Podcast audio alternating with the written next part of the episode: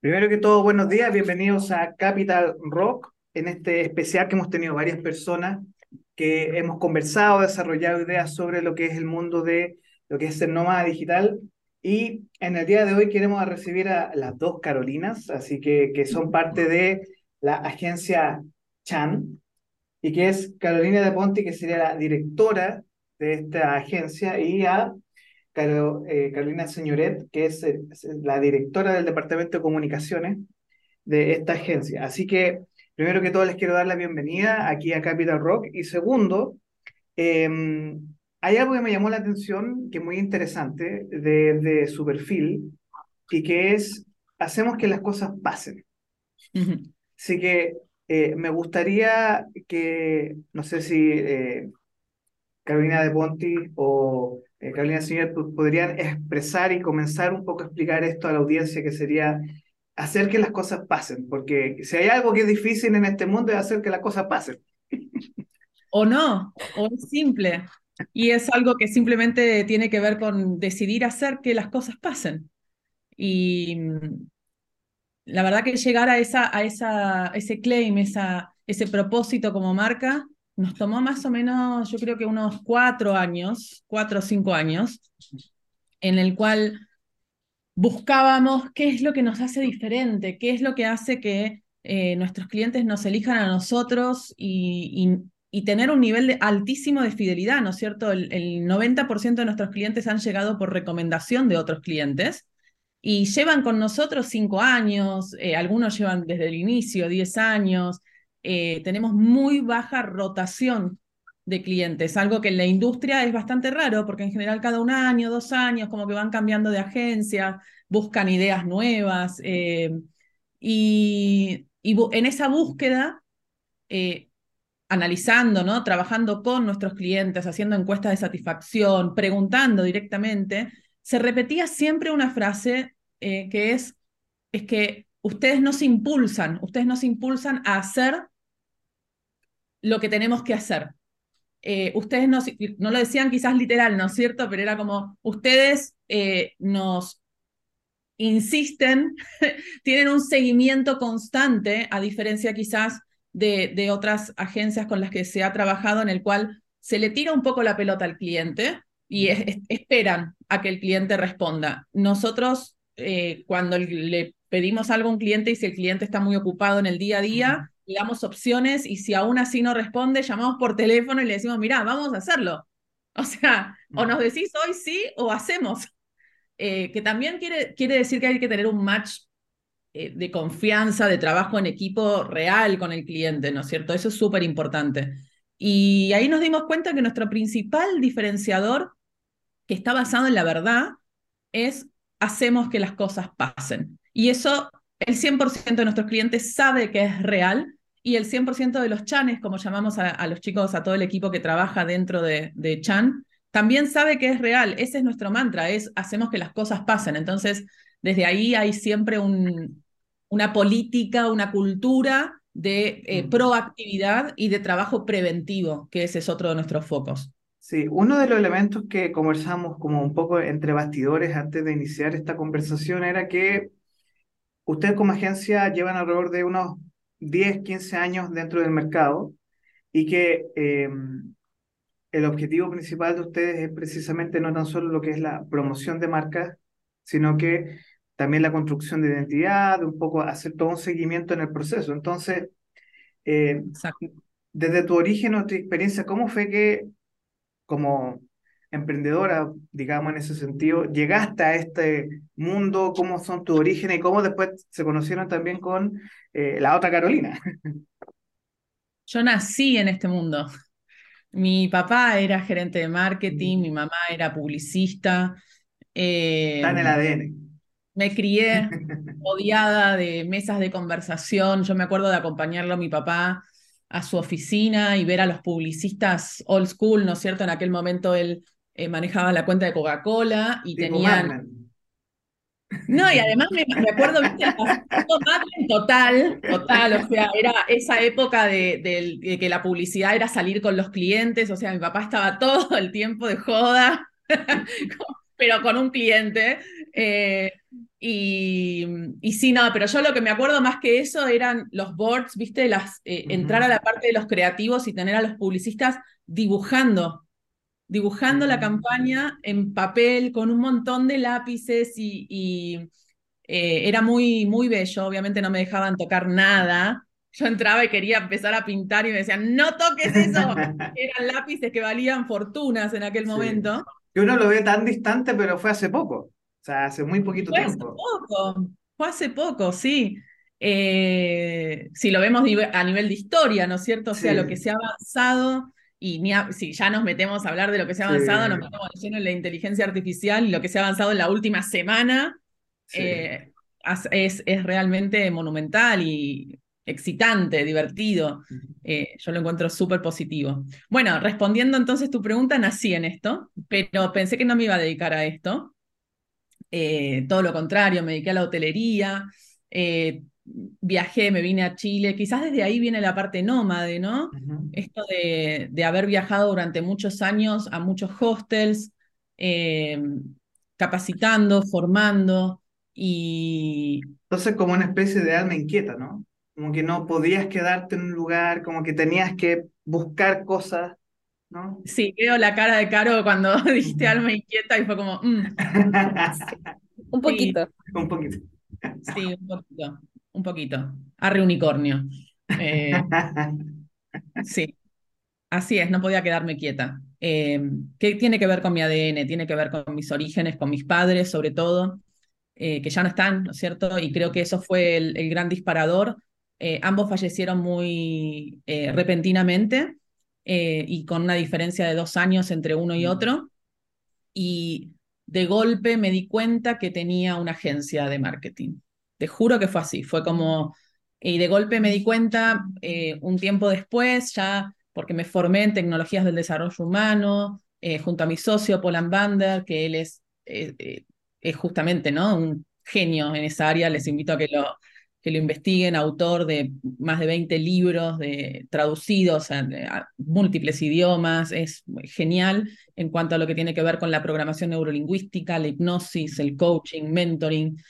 Y me acuerdo estar en una, en una clase de hipnosis que estudié un año para ser hipnoterapeuta también, alma inquieta, y, y estar en una clase de hipnosis y darme cuenta que, que en realidad lo que estaba haciendo era recrear un poco en mi agencia lo que eran mis mesas de infancia, mm. ¿no? Esta relación con mis clientes, la relación con mi equipo y cómo esto era tan familiar y tan real.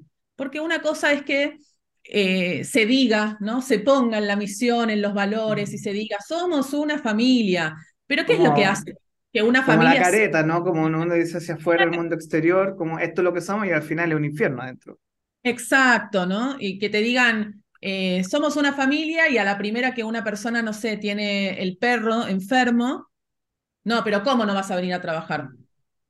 Eso no, no puede ser. O sea, es el somos una familia y, dónde está eh, eh, la relación familiar, donde uno tiene empatía, uno tiene comprensión por el otro, donde uno tiene compasión, donde nos aceptamos con fortalezas y debilidades. Ahora, es interesante este punto porque hay dos palabras clave que tú mencionas que es equipo y familia. Entonces, eh, es interesante porque también eh, aquí tenemos a Carolina Señoret, que es tu otra parte, que es simpático porque uno podría decir que tenemos como los reinados, las dos Carolinas, como que son así como dos reinadas, así como de 1700, 1800, pero eh, para ti, Carolina Señoret, ¿cómo este proceso de sentirse un poco como en familia en la construcción de equipos? Porque si hay algo que hemos discutido entre muchas personas, muchos entrevistados y también en mi experiencia con muchos emprendedores, es que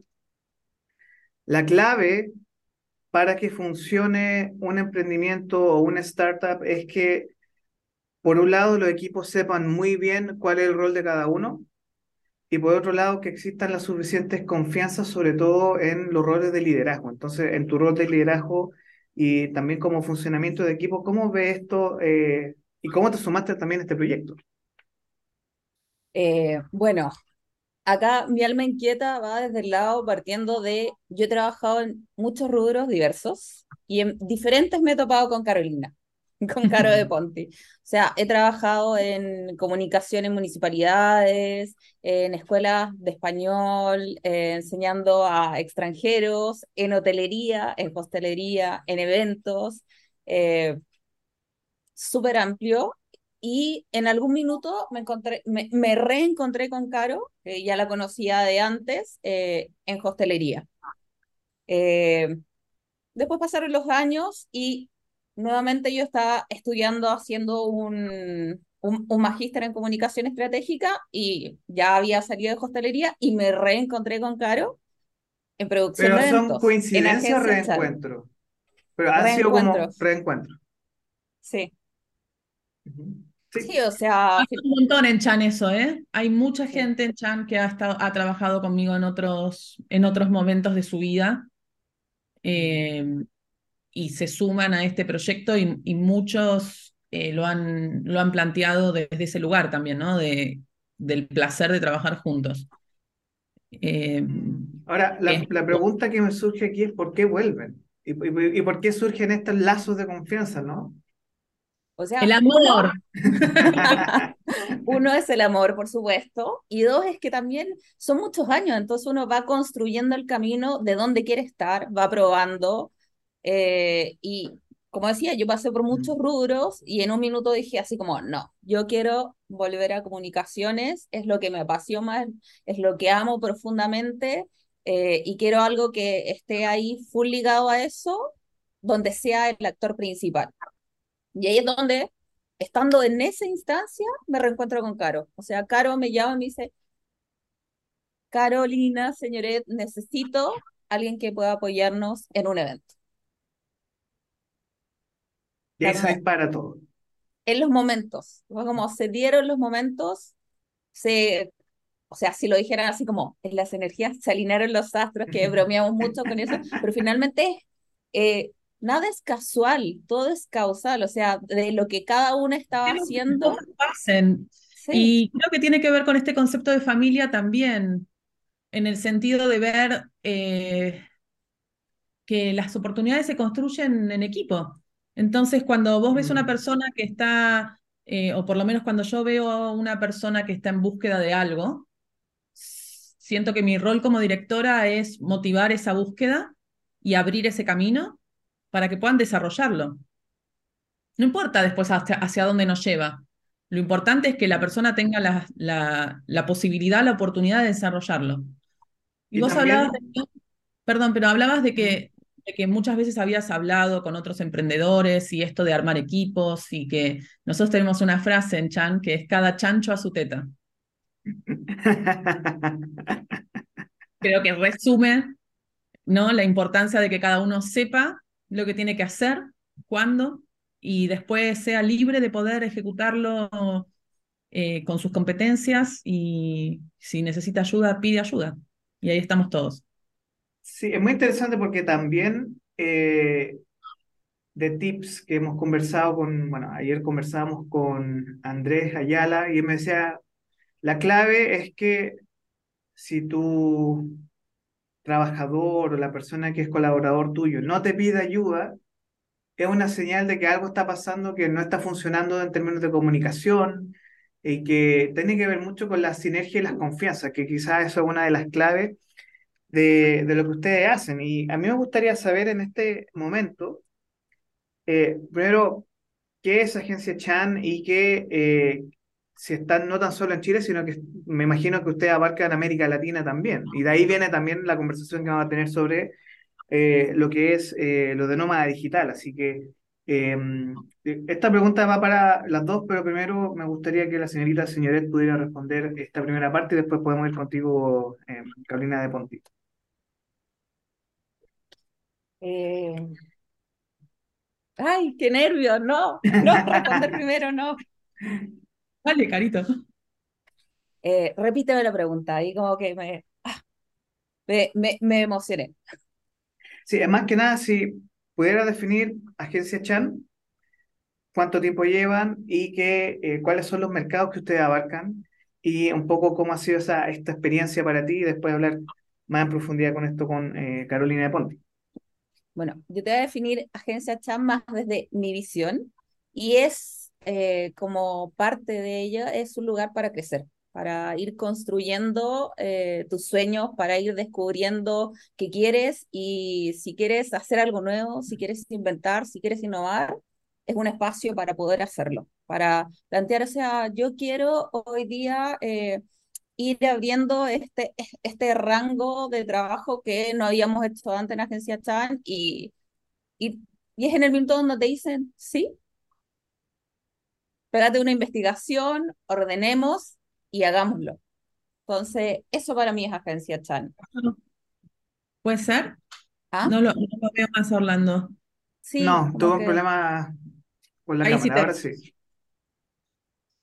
Bueno, eh, eso es Agencia Chan para mí como parte integrante. Ya hace cinco años estoy acá, como decía, llegó en un minuto donde justo yo estaba full concentrada en retomar todo lo que es eh, comunicación, eh, muy desde, desde esa mano en el 2017, o sea, ya pareciera ya mucho tiempo atrás, yo lo siento como que hubiera sido ayer.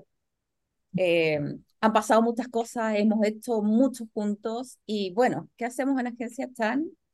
Hacemos marketing y comunicaciones creativo, eh, ya sea digital, online, ¿dónde estamos? Eh, bueno, estamos en Chile, en Argentina, en México, en Perú, en Bolivia. ¿Se me va a algún lugar, Caro? en cualquier lugar del mundo. España. Y esto es por nuestra cultura nómada digital. Y ahora, aquí, revisando el sitio web y todo, dice, let's chan the world. Sí. Entonces, aquí hay como unos pilares de su cultura corporativa que me, me, lo encuentro muy interesante, pero eh, de estos pilares, colaboración, libertad, reconocimiento, responsabilidad, excelencia y esfuerzo. Em, ¿Cómo ha sido construir esta cultura corporativa y que el resto de las personas, o no sé si ustedes lo comunican hacia afuera, pero tú mencionabas hace un momento la relación que tenían muy buena con los clientes una alta fidelidad y si estos pilares que ustedes plantean acá precisamente son eh, los que les permiten a ustedes tener esta continuidad y este éxito ustedes como agencia. Sin dudas. Esos pilares son nuestros valores, son nuestra cultura, es lo que nos mueve. Y los medimos. Medimos eh, algo que nos costó también un montón, ¿eh? que tiene que ver con generar KPIs eh, internos de algo que es difícil de medir, que nos costó como tres años encontrar, por ejemplo, cómo medimos la libertad. ¿no? Cómo medimos, que es uno de nuestros valores. Porque quizás si hablamos de excelencia es un poco más fácil porque hablamos de resultados, eh, pero cuando hablamos de compromiso, ¿cómo se mide el compromiso? ¿Cómo se mide la libertad? Y eso nos permite también tener un equipo de chanes enfocados y realmente alineados a estos valores que sabemos eh, qué significa la libertad para nosotros y qué significa el reconocimiento para nosotros.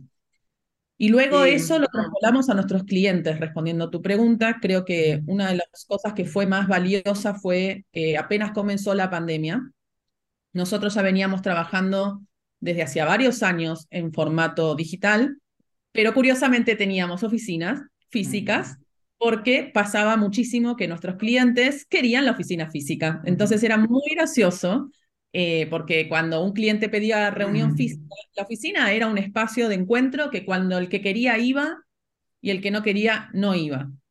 Eh, y estaba abierta y todos tenían llave y podían entrar a cualquier hora y salir a cualquier hora. Pero cuando venía un cliente que pedía que esté el equipo ahí, era obligación ir a la oficina porque el cliente quería que estemos allí. Entonces era muy gracioso porque, claro, el cliente quiere la reunión y todos íbamos a la oficina a hacer el show de Mad Men, ¿viste? El show de estamos todos en la oficina porque vos querés ver que yo estoy sentado en una silla y que estoy produciendo para vos. Eh, Ahora, entonces, como ocurrieron muchas cosas en muy poco tiempo, sobre todo aquí en Chile, bueno, en varios países de América Latina fue como muy seguido, en Bolivia también pasaron cosas, aquí en Chile, que fue como se vieron obligadas muchas empresas a tomar decisiones bastante rápido. eh, quizás ustedes ya tenían esa, y con muchas startups sobre todo, que tenían la cultura integrada de aquí nosotros nos adaptamos a cualquier circunstancia eh, y vamos full digital y si hay que ir full digital se va. Entonces, tú mencionabas hace un rato o eh, las dos que estaban en diferentes países de América Latina y que funcionan con esta lógica de ser un nómada digital y eh, un poco para ambas, eh, ¿cómo definirían ustedes en su cultura corporativa ser nómada digital? Trabajar desde donde quieras, cuando quieras. O sea, nosotros tenemos desde los inicios personas que han... Eh, ahora, esta semana tengo, no sé, un Jime estuvo, Jime, una de las diseñadoras, estuvo todo un mes en Mar del Plata, ella es de Buenos Aires, y estuvo en Mar del Plata y no, no trabajando desde Mar del Plata. Em, en su momento Nadia quiso ir a recorrer, otra de nuestras, eh, la directora de arte, quiso ir a recorrer Centroamérica y estuvo trabajando remotamente. Sabri estuvo, se fue a España y listo. La semana que viene, Miche, una de las chicas que trabaja con nosotros en la gestión de anuncios, tomó la decisión de cambiar de país y se va a ir a vivir a otro país. Y no tiene que pasar por ninguna decisión de nosotros. Mm. Ella tiene la libertad absoluta de irse a vivir a donde quiera, con la tranquilidad de saber que su trabajo sigue estando. Ahora, ¿por qué creen ustedes, y esto más que nada desde el punto de vista de cultura corporativa, hay una discusión muy interesante y es que eh, gran parte del trabajador, los trabajadores están sintiendo que ya la oficina no es un espacio productivo, y que la prioridad número uno ahora para un trabajador es tener mayor libertad también, que eso implica una confianza muy alta en los trabajadores. Entonces, eh, ¿por qué creen ustedes que eh, en su cultura corporativa es tan importante este aspecto de la libertad y la confianza, sobre todo para que ellos digan, mira, yo confío en ti, confío en tu trabajo, eres libre, puedes trabajar donde tú quieras? ¿Y cuál sería un poco el, o la llamada a la acción que ustedes dirían, eh, un poco de tips a, esa, a ese emprendedor o esa persona que tiene un cargo en, de director o dirige un, área, sobre esta, cómo aplicar la libertad y esa confianza para la persona que todavía tiene en su mindset ese tema de 9 a 6 dentro de una oficina lunes a viernes. La libertad y la confianza van de la mano 100% con la responsabilidad y el compromiso. Si no se trabajan como en conjunto esos valores, eh, la libertad vuela si no tiene este marco de compromiso y si no tiene claridad en sus responsabilidades, que ahí es donde entra la confianza también, en la claridad en qué es lo que tienes que hacer, en qué tiempo y qué es lo que yo espero que suceda con eso. O sea, y ahí entramos ya en un tema de lenguaje, de, de ser claro con lo que yo le estoy pidiendo al otro que ejecute, para que el otro entienda, necesito esto en este lapso de tiempo de esta forma. Ok, entonces ya existe el marco y dejamos fuera cualquier posibilidad de interpretación. Ah, es que yo pensé que era para la semana que viene, que es donde empiezan los conflictos. Pero antes de entrar en eso de los valores, creo que lo importante sería para mí si tuviese que hablar con otro emprendedor que está en esta búsqueda, lo primero que le diría es, sacate de la cabeza que el problema acá o, el foco de la conversación es oficina o no oficina. La oficina no tiene nada que ver con, con ser o no ser nómada digital. El espacio de trabajo no es el foco de la conversación. No importa el espacio de trabajo, no importa si es una oficina, si es una plaza, si es un café o si es un lugar en el mundo. Eh, lo que importa es qué querés vos lograr con tu equipo. Y tú crees, disculpa, y esto es para, para las dos, si me la pueden responder. ¿Ustedes creen que América Latina puede ser tierra fértil? No solo para nómada digital que viene de abajo de arriba abajo, de Estados Unidos, Canadá, Europa, sino que entre nosotros mismos como latinoamericanos que poder empezar a construir estos hubs, que poder eh, reunirnos, de poder decir, por ejemplo, esta semana quiero, o este mes quiero estar en Lima, después quiero estar en Buenos Aires. ¿Están esas posibilidades eh, dentro de su experiencia en su agencia? Como lo comentaba, sí estaban, pero eh, para otros tipos de emprendimientos, ¿están esas posibilidades? Si se trabaja la cultura, sí. La cultura es la clave. Es la clave. Es la clave. El equipo. en tener claridad con qué personas querés trabajar y cómo las vas a medir y cómo vas a saber, porque también hay que romper paradigmas internos muy fuertes de creencias de muchos años, de creencias que están instauradas en la sociedad y en nuestras mentes y, en, y que vienen también en nuestro ADN y que vienen de, del, del deber ser, de, ¿no? de, de esta sensación de que el que madruga Dios lo ayuda y que hay que trabajar para hay que el, sudor y lágrimas y em, incluso el no merecer, ¿no es cierto? El hecho de que porque para mí esto es fácil, entonces yo lo hago rápido, hay algo raro ahí, no me merezco esto. Em, y eso es un cambio cultural que lleva muchos años, que va a llevarnos muchos años y que requiere de un compromiso de cada uno de nosotros como individuos. Y ahí ya estamos hablando de un cambio como sociedad.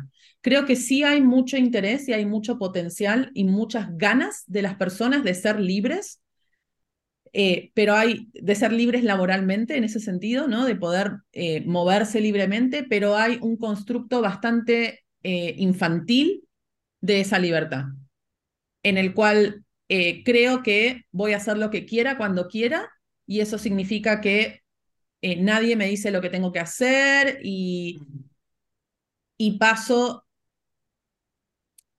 finalmente a no hacerme responsable de aquello que debo ejecutar. Y dejo, dejo de trabajar, porque pienso que me tienen que pagar por viajar.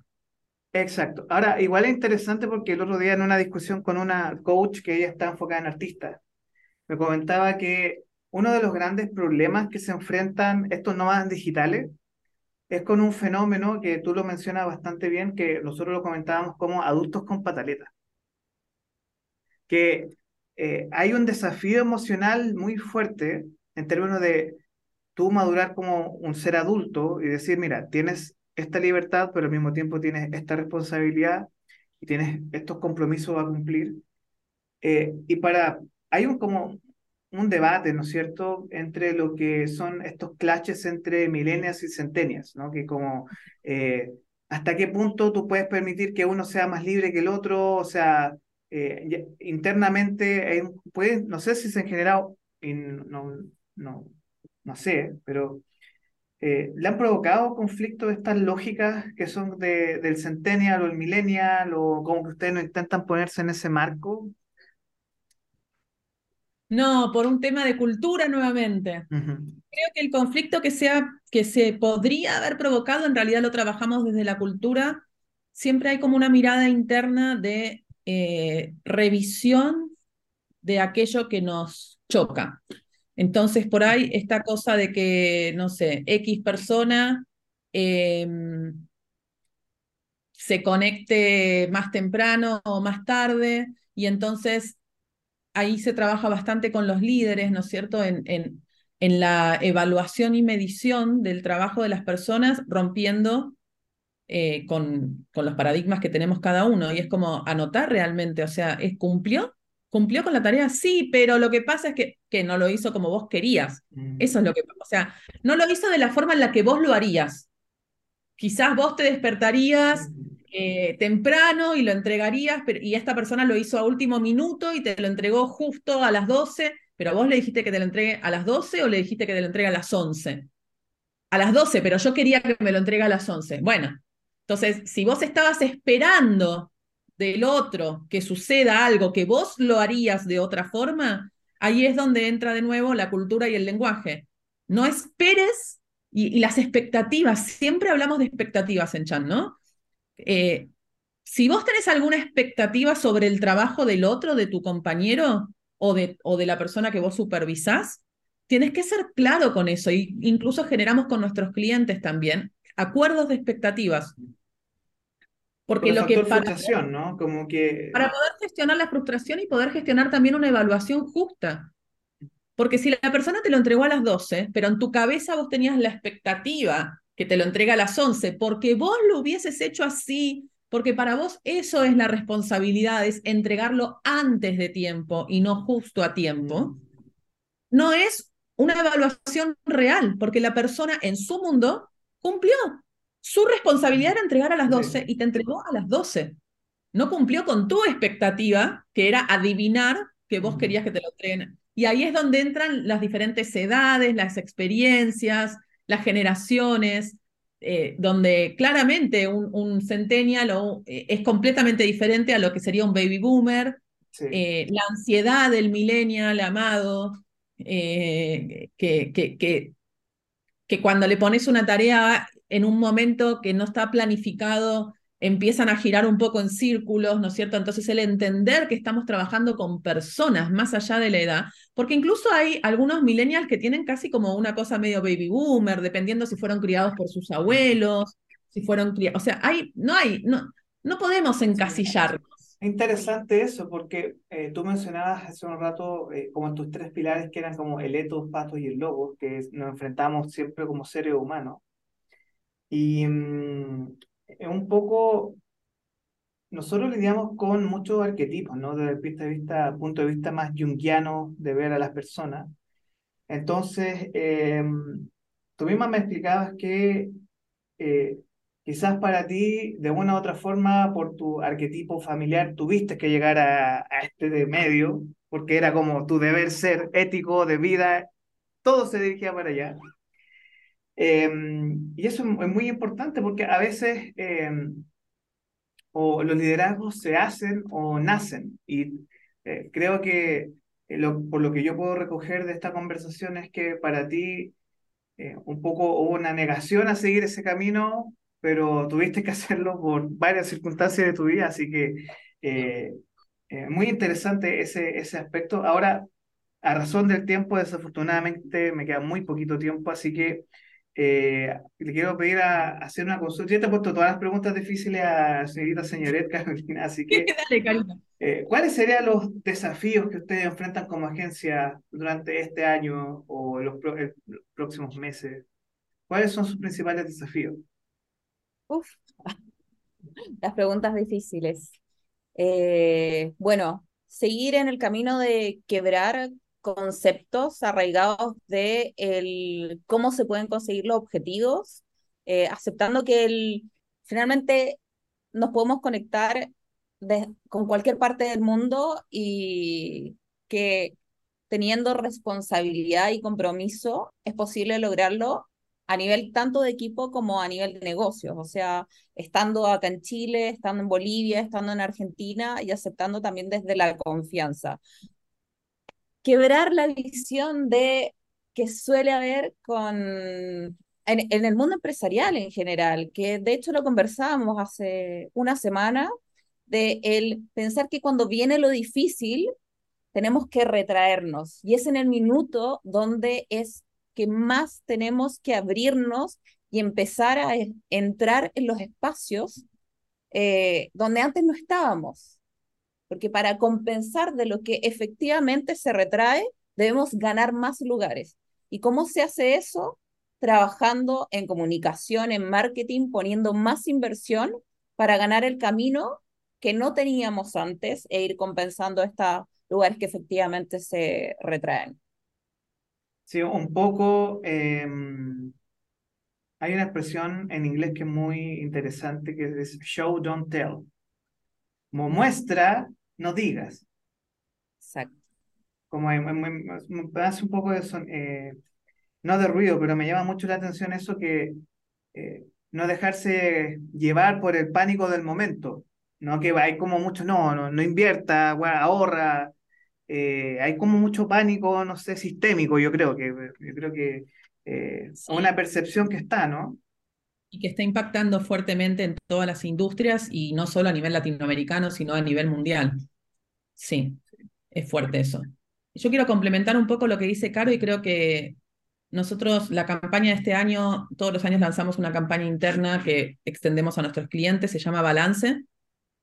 Y el desafío para el 2023 es justamente ese, es encontrar un balance entre lo que estamos haciendo hoy para para trabajar sobre el presente, ¿no es cierto? Esa necesidad que tenemos, que tienen nuestros clientes de, de poder eh, llegar a una meta hoy, pero entendiendo que es hoy cuando tenemos que hacer algo para sembrar el futuro, porque esto está cambiando tan rápido con toda la integración de la inteligencia artificial eh, en todo nivel, en todas las industrias, eh, que es necesario que las empresas eh, puedan hacer una reflexión de su futuro y entender que si quieren sobrevivir a los próximos años y, y pertenecer a una de las empresas que van a estar vigentes, y los próximos años no me refiero a los próximos 20 años, me refiero a los próximos tres años. O sea, eh, la agilidad y la rapidez con la que estamos viendo cambios hoy nos, nos tienen que poner en mm. foco,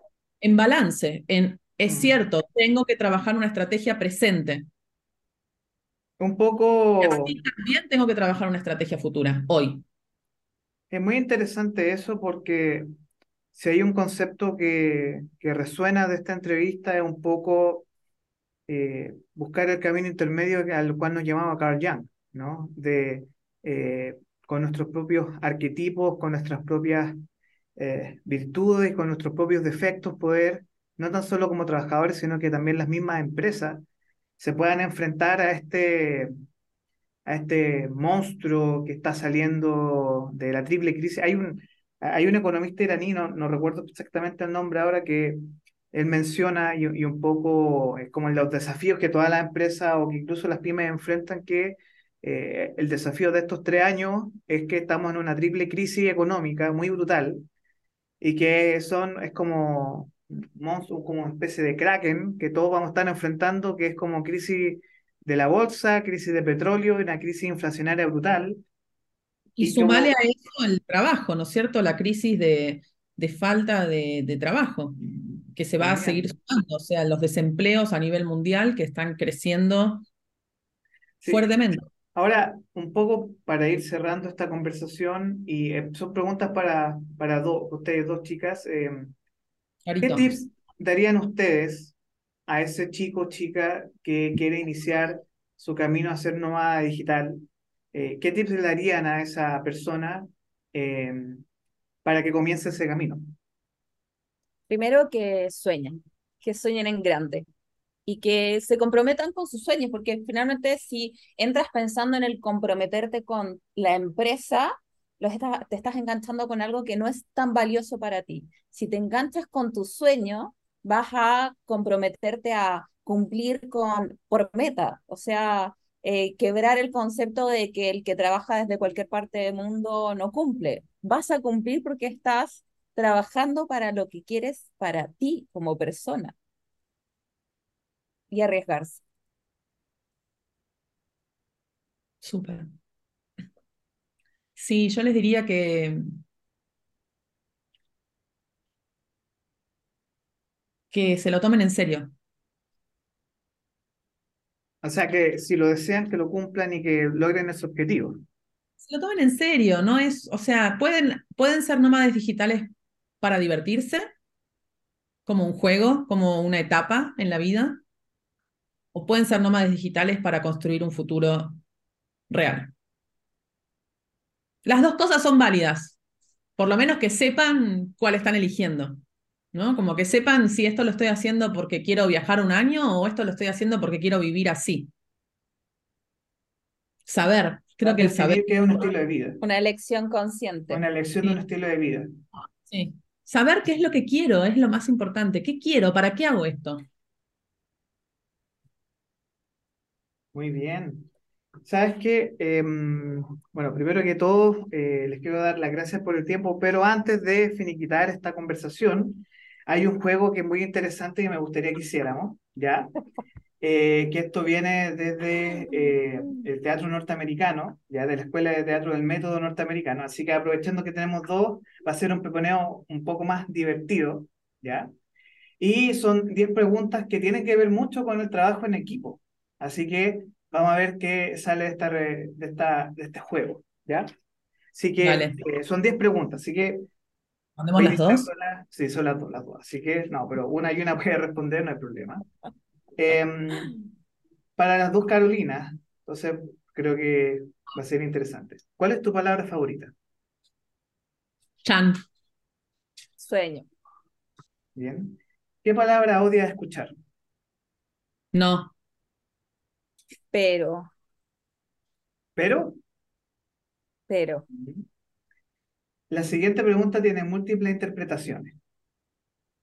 ¿Qué te causa placer? Reír a carcajadas. eh, contemplar. ¿Qué te desagrada? Eh, el olor a caca.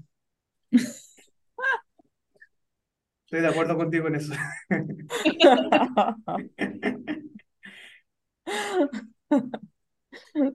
El olor a caca. Bien. ¿Cuál es tu sonido o ruido favorito? Las risas. Bien. Algo que me han escuchado en todo Chano. Un pajarito. Qué buena.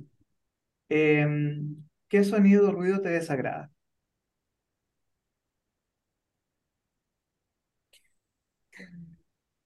Las motos.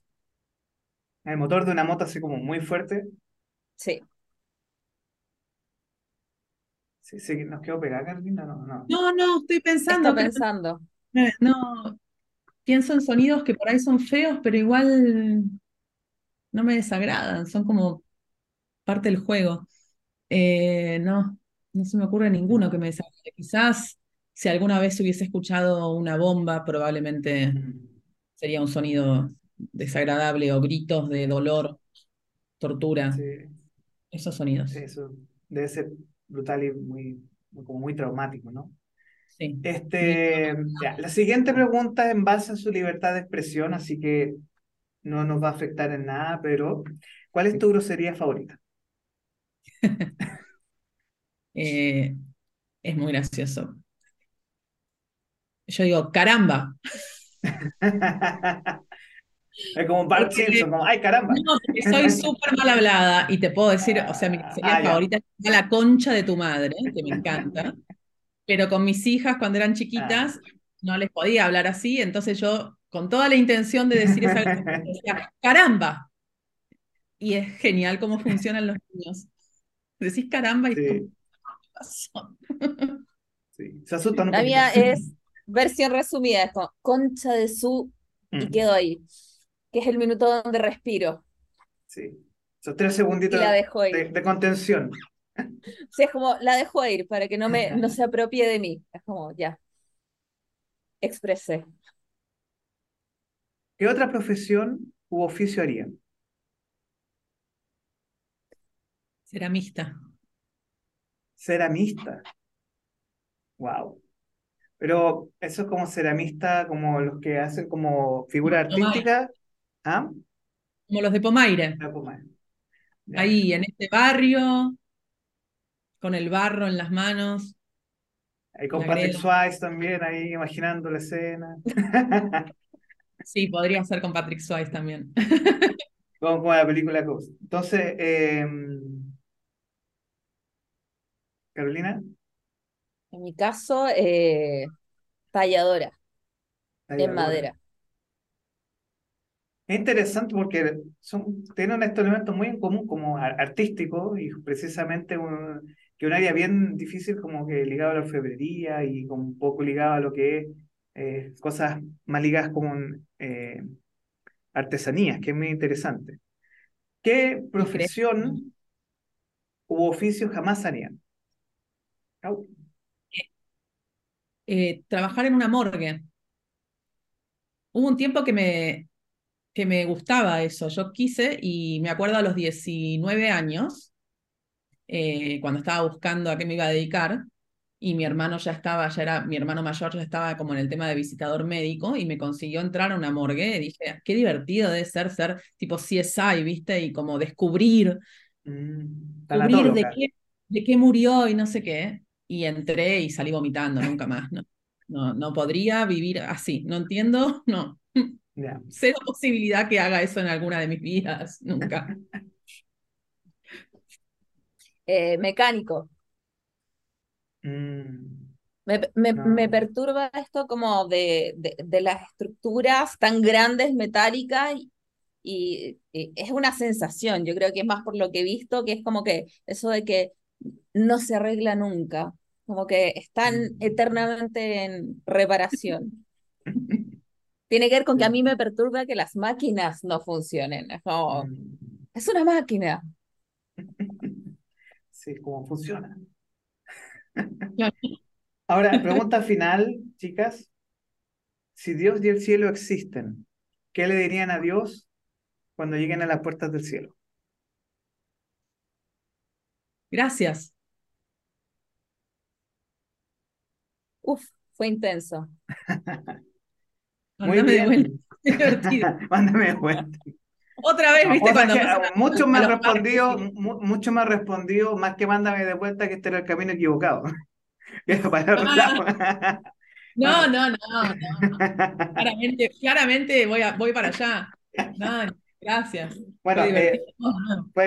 Primero que todo, darle las gracias por eh, eh, esta conversación del día de hoy, junto a Carolina de Ponti y eh, Carolina Señoret, ambas de Agencia Chan. Les quiero dar las gracias por su tiempo. De verdad me encantó conversar con ustedes el día de hoy. Y eh, los esperamos en nuestro medio de eh, en Instagram, en nuestro canal de YouTube. Vamos a estar subiendo esta entrevista. Y eh, agradezco su tiempo y eh, estamos y la espero para otra conversación en cualquier momento. Cuando quieras, cuando quieras, muchas gracias a vos también por tu tiempo y por este momento tan lindo. La verdad que lo pasé súper. Y gracias, Caro, también por estar acá. Gracias. Y también por la gestión y que eh, espero seguir en comunicación con ustedes y a nuestros auditores que van a estar viendo, sigan en nuestras redes sociales de Capital Rock Media, que sigan en LinkedIn a Agencia Chan también. eh, y les deseo lo mejor y que tengan un eh, muy buen día. Buenísimo, muchas gracias. Buen día para todos. Muchas gracias, Orlando.